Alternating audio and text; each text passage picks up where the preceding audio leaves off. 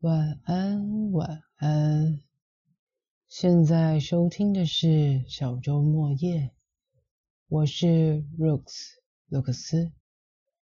在这个节目里，我会选读片段的文字或文章，当做床边故事。希望阅读的过程能帮助聆听的各位顺利入睡。今天所要选读的是林夕的作品《人情世故》。选读的范围会先挑选前半部分“人心、人情、人烟”当中的几则来做阅读。本书的后半部分会另外再做一集哦。准备好了吗？那么。要开始今天的床边故事喽。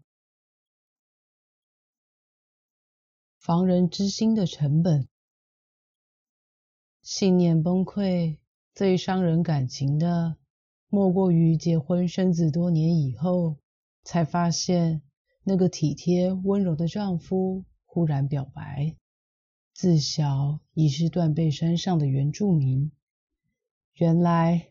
大家都在自欺和被骗下演了一台幸福的大龙凤。后遗症是从此对男人甚至任何人都保持戒心。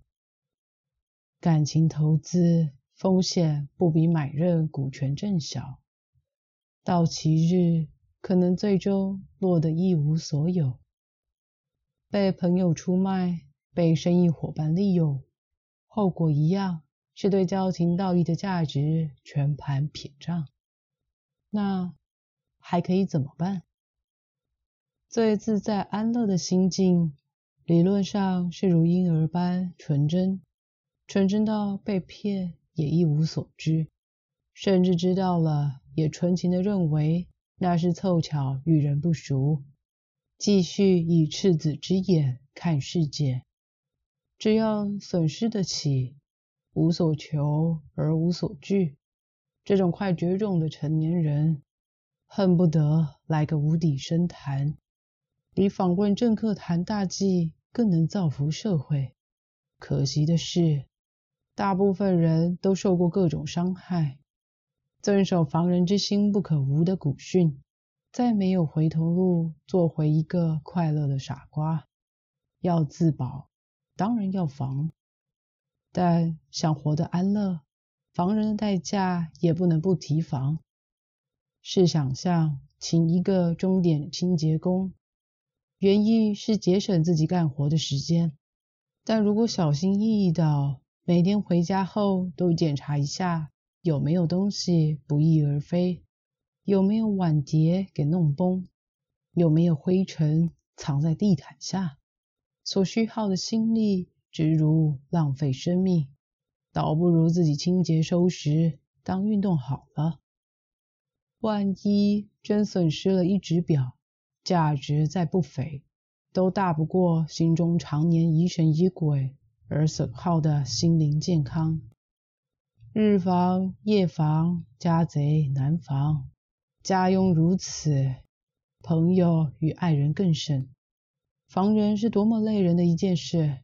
反正信任一个人等如信任银行，风险难免，做好心理准备。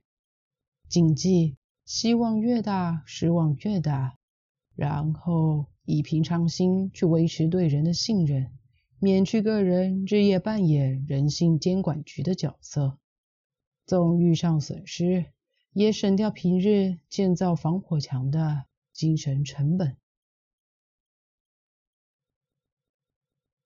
只想图个清静。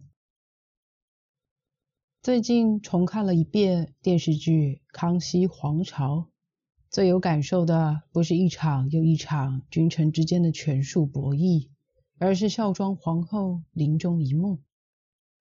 但见化了老庄的私情高娃，跟伺候他多年无话不说的容妃说完了最后的贴心话之后，除了其他宫女。连这晚年的知音也被贬之门外。太皇太后自知大限就在顷刻间，容妃不舍，孝庄命令无效，要恳请他，才能把门都给关上。然后自言自语，终于得到清净了，终于没有人在左右候命了。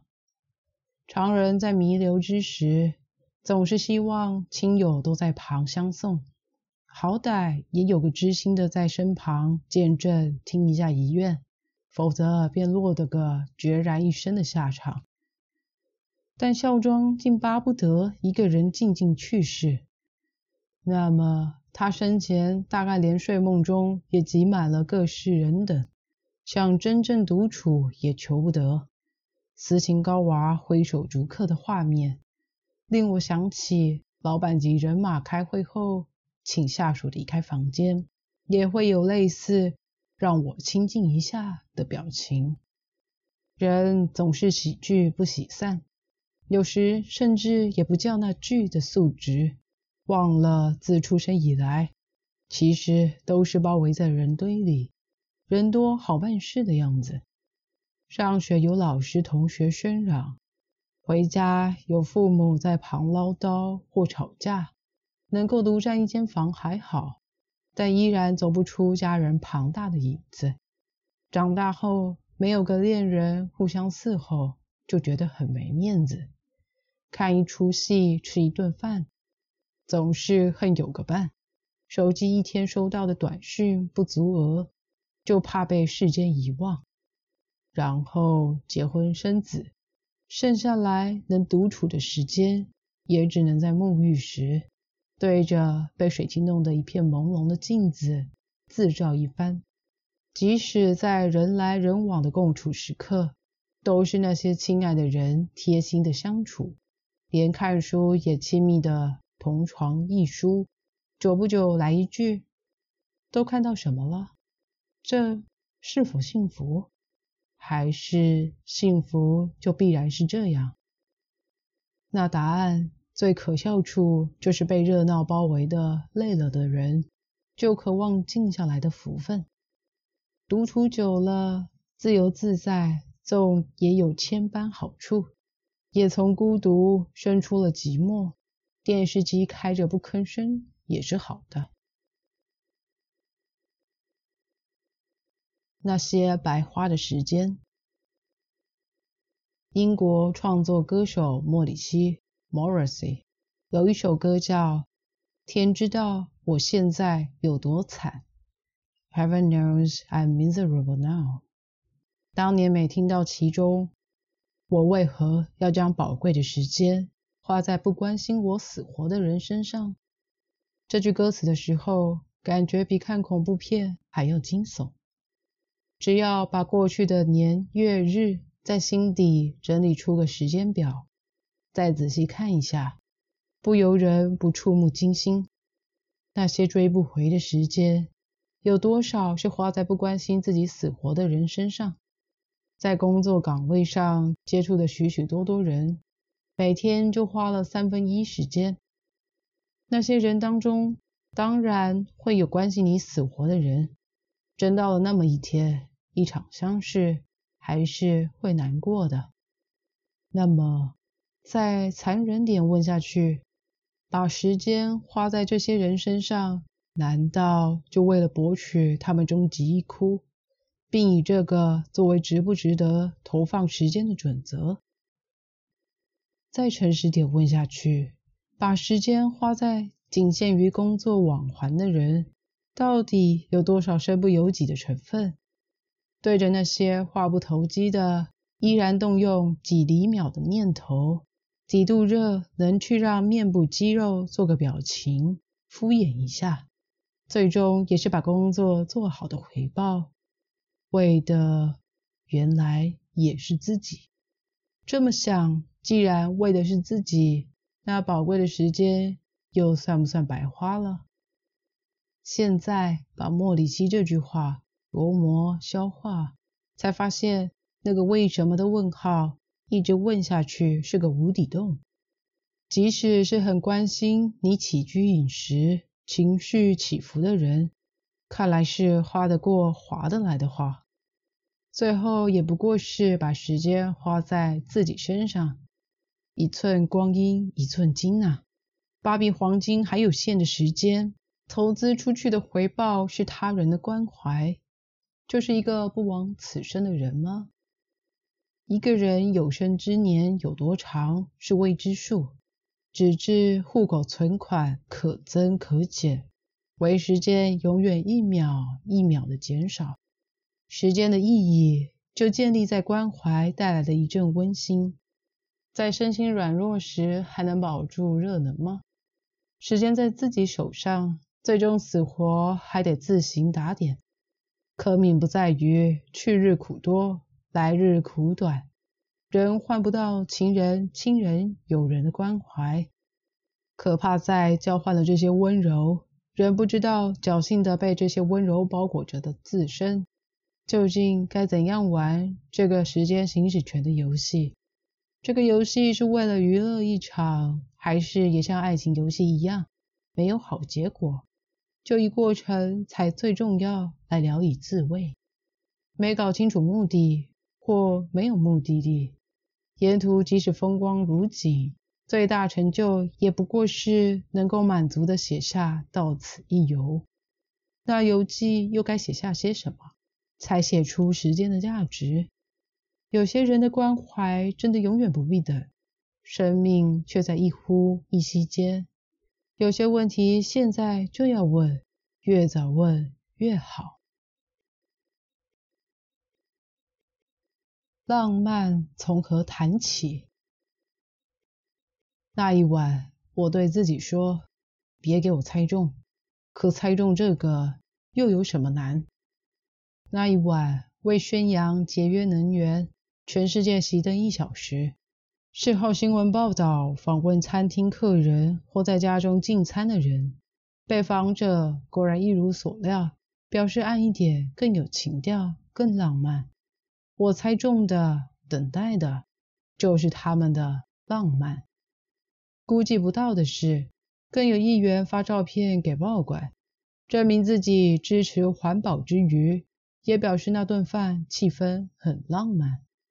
但我看来看去，只觉那照片怎么看来如此阴森。无论是用环保小灯还是蜡烛，进食的环境一旦暗起来，就被称之为浪漫。烛光晚餐也就成为一段浪漫史不可或缺的一个情节，一个布景。原来只不过让环境的亮度低一点，浪漫的气氛就高一分。那好办的紧，别说很多卖情调的餐馆，灯光都调教到看不见餐牌上写着些什么。要省钱省电买浪漫。在家里每餐晚饭都可以点起两杯蜡烛，暗得看不清同桌的五官变化出一个什么表情，也就可以轻言浪漫了。再推论下去，未发明电灯之前，天一入黑就要靠油灯或蜡烛来照明，那么古人要浪漫也未免太轻易了。我不想说什么，浪漫不在于新型牛排。而在于弄牛排的那份心，浪漫不因环境，而在乎同处的人是谁。之类老话，只是感慨，浪漫原来早将化成一批复制的明信片，题材早约定俗成。大热门包括两人共对的烛光，入夜后无人的沙滩，黎明前等日出。听潮起潮落的声音，耍花枪时用枕头做武器，弄到羽毛纷飞如满天雪。不敢说这些从电影及 MV 培植出来的元素，给我们照单全收变成二手货的浪漫太俗。浪漫这个词本身已应用的太烂，而雅俗难分了。什么是雅？什么是俗？只有一切想法都跟大队的人，才觉得有区分的必要。一个有慧直兰心的人，在一切俗物中都能看出风雅之处。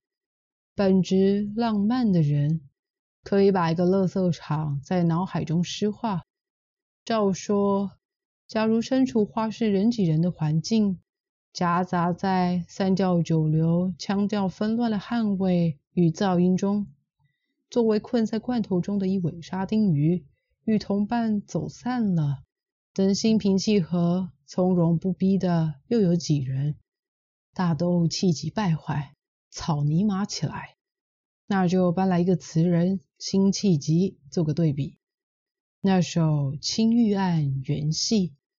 东风夜放花千树，更吹落，星如雨。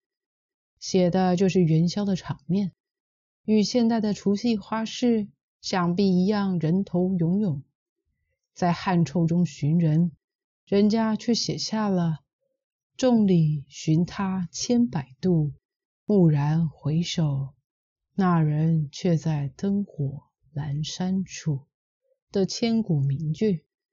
而我们大抵只会在喧闹中因焦躁而埋怨逛什么花市、赶什么热闹。